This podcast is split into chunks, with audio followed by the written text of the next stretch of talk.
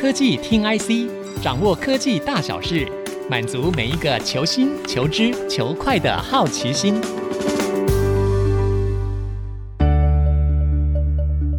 这里是 IC 之音主客广播 FM 九七点五，欢迎收听科技听 IC，我是节目主持人李立达，我是何志忠。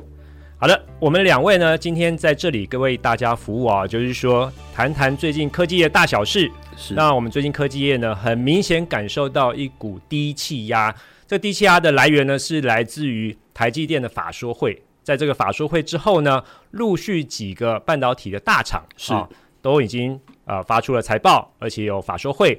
那他们的展望其实都不好。那我们今天呢，请何志忠帮我们先。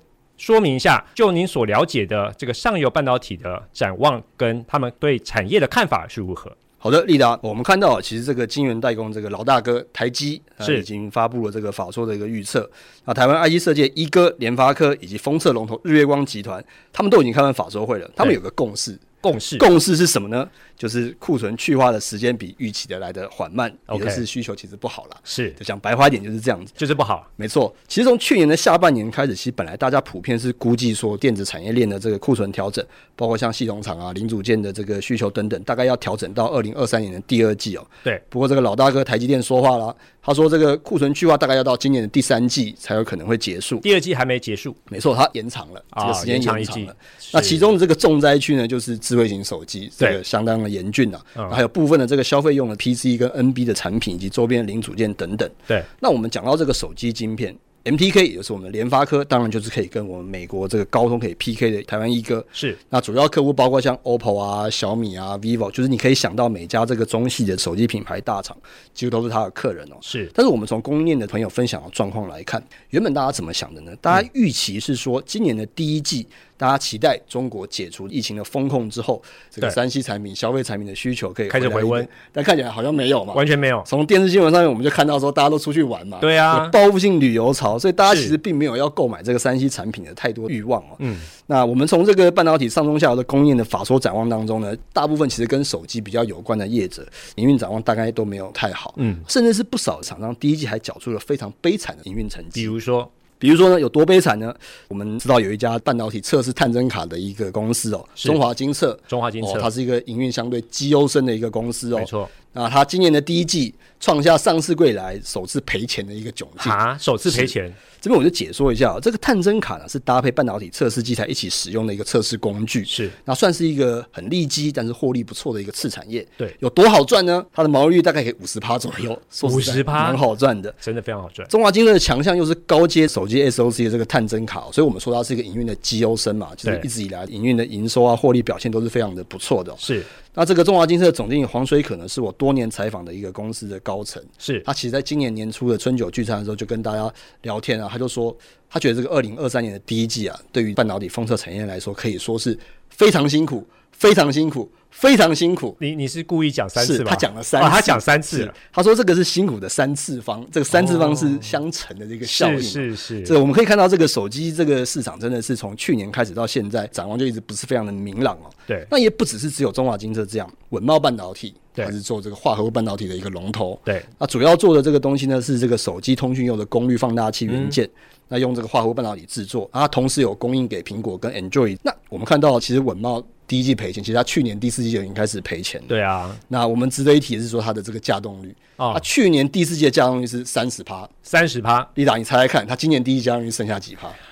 不好意思，猜太低，二十五趴好了。只有二十趴而已，二十趴，没错，这个创下一个新的纪录啊，八十趴都在空的，没错，它很多的机台其实是没有在运作的。那我们看到这个需求真的是非常的严峻，对啊。那我们也看到这个联发科的这个大家长，那个蔡立行瑞克，他不在法说会上面被问到说全年的一个展望嘛？对，那就连我们这个非常厉害、非常精明的瑞克，给不出今年全年的 guidance，这个很少见的。没错，他这个能见度是看得非常的不清楚的。对，那日月光集团封测的的这个大哥。财务长董宏斯呢，他也这样讲，是在法说会当中正式的修正了今年初对于整个集团封测业务的一个展望。嗯，本来是估计说持平到小跌，对，是一个微幅衰退的一个状况。那现在的预估是说，这个半导体封测事业可能是有五到十五趴的一个年衰退。那如果我们用短期的第二季来看，其实多数的厂商大概也只能给出一个持平的一个展望。持平而已。是，所以您刚才讲的都是关于手机引发的这个问题。那除了这个手机之外，其他产品线你看到状况怎么样？好的，我们现在看到其实整体的不只是手机啊，跟消费电子比较有关的这个产品呢，其实需求都不太好。对对，啊包括像我们以前常谈到 TWS 耳机啊，对，或是一般的一些消费的一些电子产品，那主要都用了很大宗的中阶的这个逻辑晶片。OK，以前的这个需求量也是大的，因为它毕竟是一个最基础的一个晶片嘛。没错。那大家就会问说，台湾有很多知名的 IC 设计业者，其实专长就是在消费类的晶片。是。那大家就问说，这个 IC 设计的产业的谷底到了没？这是一个好问题。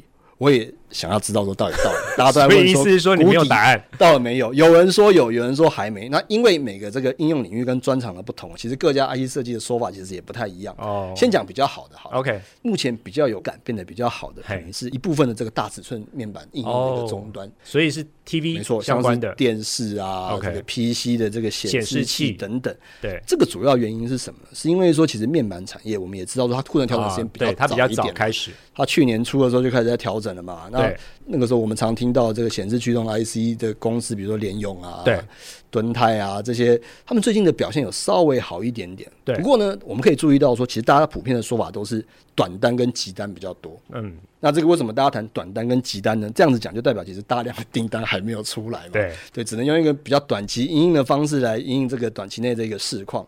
那大家谈产业都会谈所谓的点线面。构建成一个这个产业的一个趋势是。那现在的短单其实就是零零星星的，就点放点，没错啊，一个点一个点，那还没有办法连成线，或者是构成一个比较大的面。所以也就是说，其实景气目前看起来还是比较模糊不清的。嗯，不过我这边也有听到一个说法是说，这个少部分的这个 PC 的基础晶片，因为这个库存听说是有去化一些。嗯，那有些人是说，哎，也许可能今年底 PC 晶片的需求可能会回来。这个我就要请教一下利达。嗯，我们现在大概你听到说，像 PC 的系统厂他们怎么看这个市况的状况？他们是觉得说，从去年开始在进行清库存之后，到第二季大概都清的差不多了。是，不过现在还是回到一个问题，就是在于说库存是清的差不多了，问题是需求还没有来啊。嗯，所以你中间还是有个必须等待的时间。所以像是您刚才讲说，像是一些 IC 设计厂，他们可能会觉得说，他们手上的 IC 很多还没有办法卖出去，那是因为系统厂看到市场的状况并不是很好，所以他在下单的时候也会相对的保守。嗯，那这个部分还是回到整个市场需求的问题。是，其实这个有个故事也跟我们的听众朋友也跟丽达稍微分享一下。我觉得是一个该说是一个警示，是悲惨的故事吗？还是比较好笑的故事？有关于江湖道义的一个故事。江湖道义哇。我们其实现在知道说，这个现在的系统厂，包括像可能有一些品牌商啊，或者代工厂手上的这个库存，好像有稍微下来一点嘛。对。可是为什么看起来大家营运表现还是蛮差的呢？是。这当中呢，如果我们就你要指谁没有江湖道义嘛？上游的这个状况来看，我们待会可能会闲聊一下，大家自己去猜测说是哪些公司。是是是。其实我们大家也都知道说，其实包括像台积电啊、联电他们这些大的晶圆代工厂的稼动率也稍微掉下来一点。对。不像疫情的时候，疫情的时候是得产能者要得天下，有产能人就发了。真的。不过现在因为稼动率竟然掉了。据说晶圆代工厂就抱怨了一下这个 IC 设计的大客户，哎，你们怎么不来投片呢？我现在稼动率就是比较低啊，你现在就来投片啊，你要给我有具体的量啊，你这样就不够道义嘛。在这个时候我以前这么挺你，对，你现在就不来投片，那其实 IC 设计他有他的意见，他们就觉得说这个时候晶圆代工厂不够仁慈啊，嗯。这么多年来，晶圆代工的价格，你有听说在调降的吗？好像没有，好像没有听过嘛。大家就是就跟我们街口那牛肉面一样，没错，价格上去不会再下来了。听到的新闻都是在涨价。对，那台面上，即便是现在这个景气有点反转的时候，台面上的牌价也没有几家厂商愿意正面说：“哎，我要降价。”是，那最多可能是台面下的一些商量，说：“哎，我稍微瞧一下，有一些专案型的价格折让。”那你不要说像老大哥台积电的态度非常的坚决哦。对，因为他之前涨价的幅度也不算太多嘛。那现在对于价格谈判的这个态度，那他是老大啊，那他讲话比较大声，所以呢，双面其实有点卡住了。所以现在变成说，如果台积电它不做一些江湖道义的 support 的话，其他的。晶圆代工厂也不会跟着做吗？是这样的意思吗？这看起来还有待观察。我觉得后续有一些变化，我们可以细细的再来琢磨一下。因为我们看联发科的法说会的时候，啊，您刚才讲 Rick 那他就在讲说，呃，他们因为市场的库存去化不如预期，所以他们会跟他们的供应商谈谈价格的问题。是，所以意思就是说跟晶圆代工厂嘛。是，所以其实这边我们就看到 Design House 的苦衷到底是什么了嘛？这个刚刚也讲了啊，其实系统厂虽然手上的库存掉了一点，可是大家看不到需求啊。对，看不到需求就不太愿意多拉零组件嘛。是，所以他给不出这个，他没有办法跟联发科讲说，哎、欸，我要多少展望的一个数字哦。对，那你对于这个后段封测厂来说，因为后段封测讲的是量。嗯、你这个如果没有晶片的量的话，那个业绩就会不太好。所以日月光集团第一季的降率在六十趴，六十，对，他就鼓励员工，哎，你就去休假，你不要加班了啦。就是还有一些小公司，甚至还有无薪假这个说法出来，一些比较规模比较小的，啊，就连大厂都只有六十趴。所以我们现在看起来，这个景气要到什么时候回温？以需求面上来看，我觉得大概第二季是。不太可能的。那第三季说实在的，大家其实不太确定。有一个东西可以跟大家分享一下，其实我们在上半年前几个月的讨论，大家还在谈这个中国大陆的六一八。对，但是呢。据我这个业界朋友的说法，其实六一八大概谈论的时间可能只有两到三周而已，大家不谈了，因为大家可能觉得这个库存回不去的只有一点点。那现在大家眼光已经放到下半年中国这个十一长假这个黄金周这个促销档期，从六一八变十一啊！所以现在大家的这个说法呢，对于景气的展望这个变化，其实是还蛮剧烈的哦。好的，这一段呢，我们跟志忠呢聊到最近产业的一些道义的故事哈。是。那下一段我们继续回来聊聊相关的话题。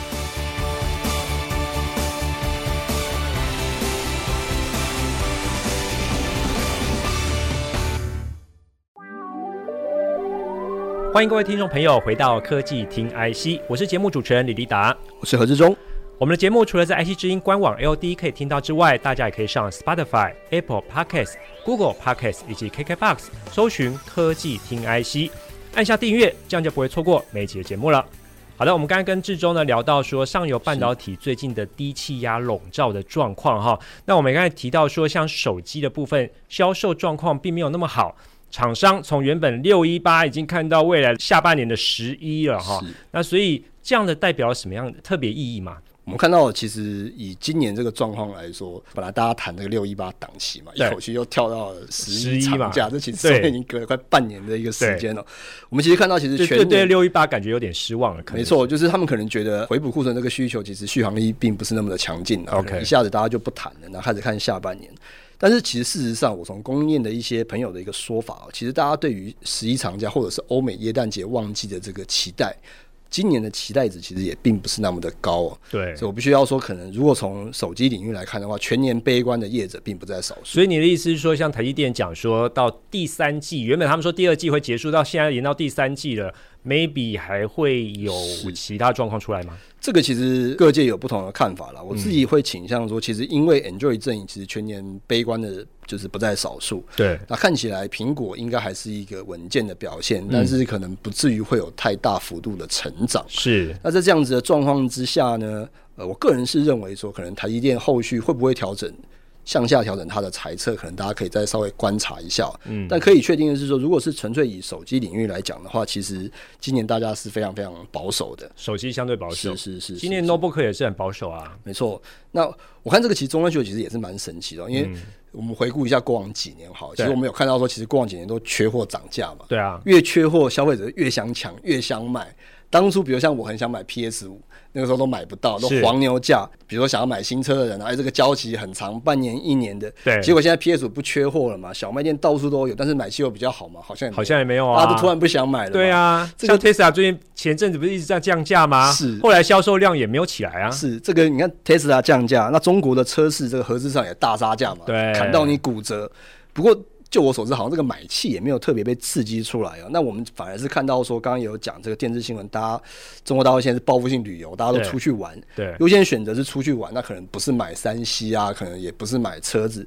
那、啊、这个车子因为这个价位又比较高，啊、没错，这个车位价位比较高。那因为现在这个通膨跟利率的这个上扬，那大家其实挤压到它的预算，大家就会确实等待说，哎、欸，我搞不好过一段时间买它会不会变便宜？对，对，或者是哎、欸，那我现在是不是因为我可能要买房地产嘛，所以我的预算的挪移跟优先顺上面其实好像就是呃顺序上面是不太一样，有可能会延后消费啦。因为像是你厂商如果降价的话，他会期待说你会继续再降价，是搞不好继续砍对对。对啊，继续砍，那我又何必在现在买呢？反而造成了一些买气的递延效果。是，那这个也反映在部分的这个车用零组件啊，包括像车用晶片，我们本来都是预估说车用晶片是比较稳健的嘛。对。不过我现在的手上也有一些这个叶子哦，采访的时候有聊到说，比如像这个同心电。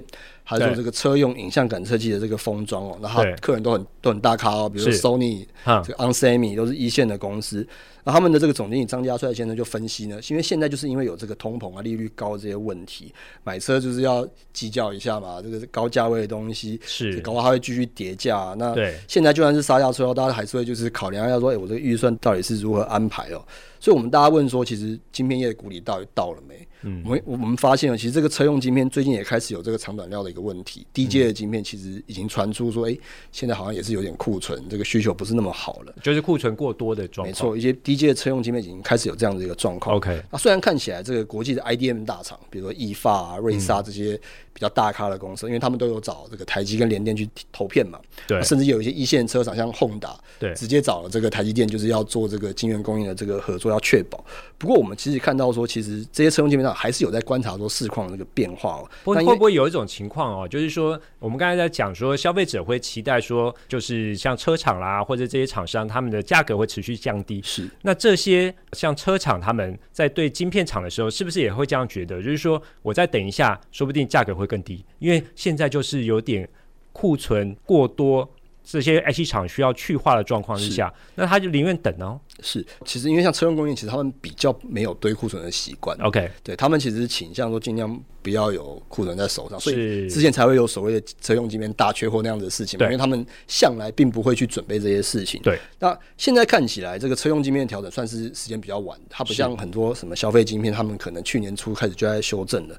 那其实车用晶片其实是比较晚调整，所以其实大家有在预测说，哎、欸，可能这个比较晚调整的品项，可能这个需求要。明显回来的时间可能要稍微延后一点，所以虽然说车用晶片现在看起来是相对比较稳的，但是它后续的这个续航力，大家可能要再观察一下。嗯、那至于说跟它有点像的这个工业用工控的晶片呢，是已经是需求已经有些松动了啦。嗯，那其实各家 IDM 大厂的财报当中，我们可以看到说，其实他们对于工控的这个需求，相较之下，其实车用还是比较稍微乐观一点，但车用。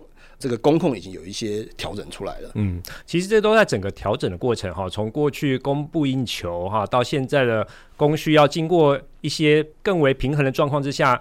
相对会有一些调整期，只是这个调整期要多长，可能最后就是要看我们经济大环境的状况。是，可是现在最近经济大环境的状况并不是很好，再加上您刚才讲说，像美国的 FED 在调整升息啊，然后五月还在升息一次啊，既然目前大家共识是这样子，所以看起来这个整个环境状况不好，需求不起来。你要整个科技产业会走出这个低气压时间确实会比较长，是，所以我也很好奇哦，这个其实今年这个清库存这件事情，包括像台积电都跳出来说，哎。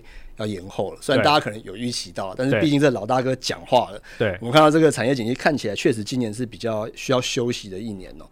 那我也很好奇说，那今年比如像 PC 或 NB 产品有哪些新的这个话题可以来吸引我们这个消费者有换机的这种可能吗？PC 跟 NB 的话题今年确实比较少，嗯，因为他们其实就是在换一些，比如说 Intel 跟 AMD 哦，还有就是 NVIDIA 他们推。推出了新的晶片，好，那这样的话会带动一些产品，比如说像是电竞类的产品类，嗯、那这个部分的话会有一些带动效果。可是你要知道，是说电竞的产品在 PC 里面的比重相对是低的，是啊，那其他的部分并没有起来，像是。啊，消费的机种前几年买了，到现在不会再买了。那另外的话，企业端呢，因为他们最近都要急着砍人啊，清库存，那这些部分呢也不会去买一些 IT 的产品，所以企业跟消费都不好，只有电竞可以。那最近呢，Chromebook 也有点起来的意思哦，嗯、因为啊，有一些学校他们买的标案的产品呢是在两年前的时候买的，那时候疫情刚开始，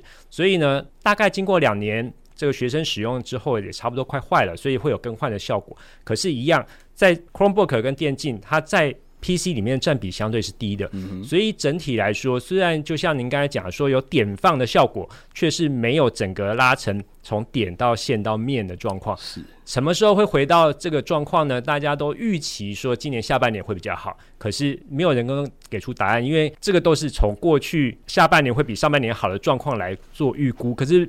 现在这个状况好像有点改变，就像台积电说，从第二季要演到第三季，那，谁知道会不会演到第四季？是。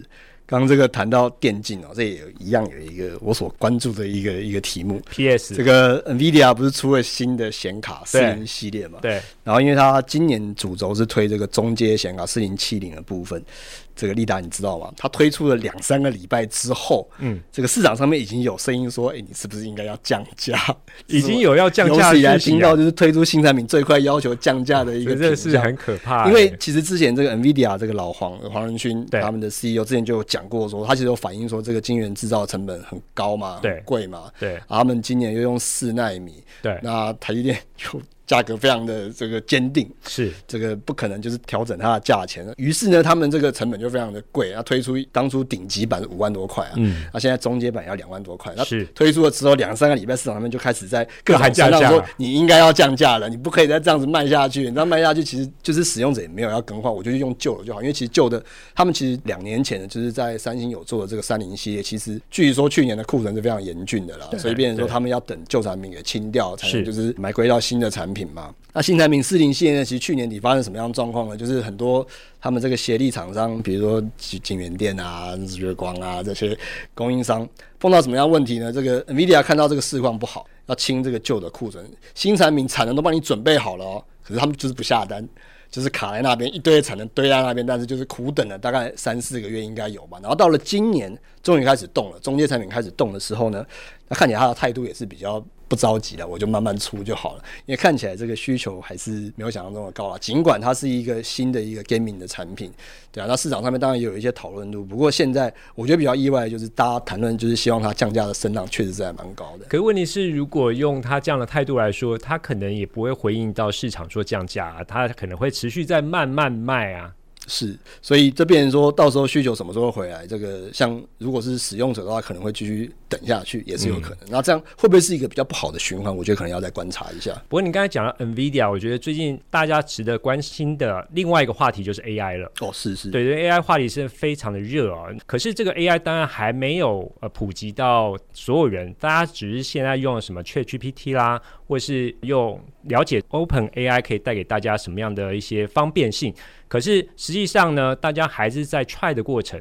问题是现在产业界其实已经动了起来，嗯。所以你说像 NVIDIA 他们在电竞产品类，也许呢会面临呃消费者要喊说你消费状况不好了，那干脆降价。可是我觉得它在 AI 那一块呢，未来会有很大的发展空间。是，我们可以看到，其实像刚刚提到 NVIDIA，其实 NVIDIA 这应该说是 ChatGPT 以来哦，确实带动了它的 A 一百。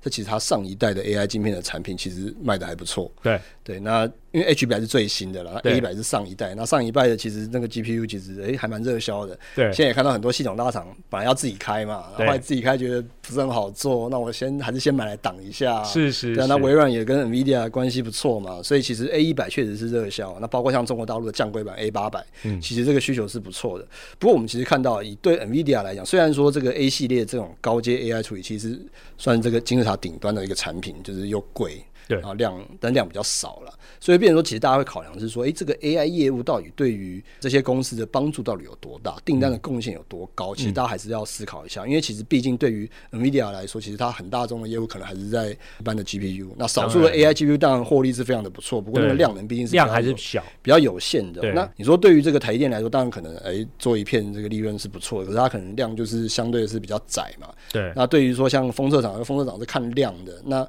你 AI 晶片不可能比 gaming 或是一般的这个 PC 的 GPU 来的多嘛，所以变成说大家其实要取舍一下这样 AI 后续的一个发展。不过我相信这是一个未来的几年非常重要的一个潜力市场。对这个 AI 部分的话，当然我刚才讲说大家还没有感受到，可是有一些厂商已经非常积极在推了，比如说像微软，您刚刚提到微软，微软他们把他们现在手上的一些产品线都在导入 AI，而且那个速度之快，你可以没有办法想象。嗯在过去几个月来，它有好几个产品都已经导入 AI，包括像 Team 啊、M 三六五啊这些，他们的主要产品线现在都导入了 AI，而且呃，当然现在还没有上市，他们还在进行测试当中。不过他们已经发表这个产品。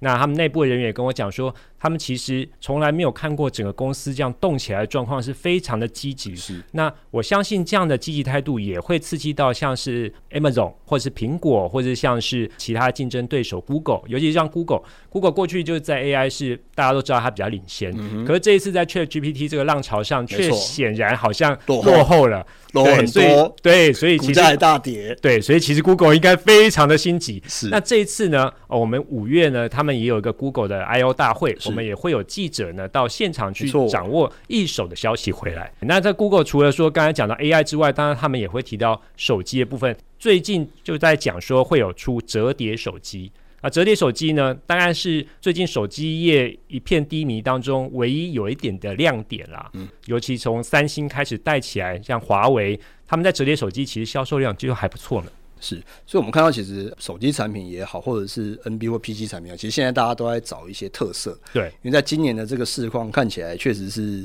不能说不值得期待，大家比较没有把握一点。不过就像你刚才讲的，可能是点放。没错，比如说像 AI 就是一个很热门的点，然后另外的话，折叠手机在手机业界是一个热门点，还有就是刚才讲说，NVIDIA 在电竞的 Notebook PC 里面也算是一个热门点。是，所以如何把这些一个一个的点，零零星星的点构成一个线，构成一个面，我想相信应该是今年或者是明年大家一个比较大的一个挑战哦，因为我们毕竟期待是整个产业的复苏嘛，那可能个别的东西，我们现在看起来。我们当然期待它能够有一些带动的一个效果，比如像 AI 的话题，今年其实年初已降，其实市场上话题蛮淡的。我们科技产业线就是上面也常常找到，诶，有没有什么比较好的一些题目值得追寻？那如同刚刚这个丽达讲的，其实微软现在动起来，它现在整家公司都在替这个 AI 暖身，要开始起飞了。那我们也希望说，呃，比如说有微软的带动，甚至像它的竞争对手 Google。可以在之后的这个发表大会上面，就是寄出一些让大家眼睛一亮的东西，来提振一下今年比较不振的一个科技产业景气。下半年应该还有一个可以期待的点，就是苹果他们会发表他们首款的头戴装置。是啊，这个装置呢，大概也价格不菲啊，哈，那销售量可能也不会很高。不过我觉得苹果拿出来的东西，应该都会让人有惊艳的感觉，这个值得期待。是这个这个话题，其实在呃一两年前呢，其实因为像头戴装置当中有很多这个光学感测器啊，三 D 感测相关的一些技术，其实像我的一些供应链的朋友，啊他们其实蛮期待苹果发表这个东西的，因为他们就在等一个有亮点、有话题的一个品牌来操作这件事情。他们也不期待说这个量有多大了，不过说因为这个技术其实成本也不菲啊，这个开发这个东西。耗日费时，然后要砸很多高阶技术进去，但是因为其实其他各家非苹果阵营已经都推出好几轮产品了嘛，唯独苹果还没有推出。那苹果要怎么样就让这个东西稍微可以价钱平易近人一点，并且有一些好用的软体，我相信是一个非常关键的一个事情哦。不然大家可能就拿来玩电动，是可能没有什么新的用用处了。那我们也希望说，苹果能够在这一次，如果说它真的要发表它的这个首款的头戴式装置的话，第一个是要能够大家可以平易近人价钱的，不然这个一个也是要数万块。其实一般消费者可能也会觉得说，那今年就已经民生物资的优先顺序比较前面了，我为什么要去花钱买一个这样子的东西？那第二个就是说，期望苹果能够带动起一个这个新的一个浪潮，AR VR 其实也谈论很久了嘛，是不是能够重新让这个浪潮起死回生？我相信也要看看苹果怎么做。嗯。好的，那所以我们经历过了上半年比较低迷的状况，下半年第三季也许还会延续低迷的状况。不过我们还是有值得期待的点哦，像是苹果的头戴装置啊，比如说像呃 Google 在最近要发表的这个新的产品折叠手机，或是像微软或 Google 他们在 AI 方面的竞争，都是值得期待的部分。好的，我们今天很高兴可以邀请到何志忠来聊聊。我是李立达，我是何志忠，下周同一时间我们再会，拜。本节目由 DigiTimes 电子时报与 IC 之音联合制播。